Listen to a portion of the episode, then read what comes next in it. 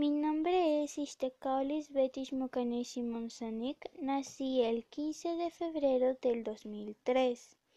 Tengo un perrito llamado Toby que tiene nueve años. Cumple el 1 de enero ya que ese día lo compramos.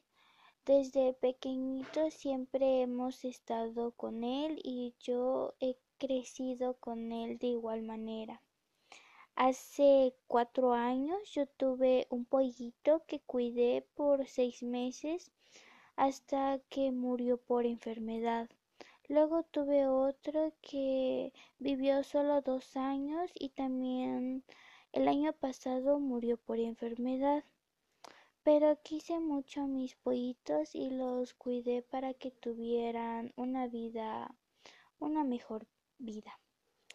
A mí, por otro lado, me encanta leer libros de diferentes géneros como la fantasía, romance, misterio o suspenso. Gracias.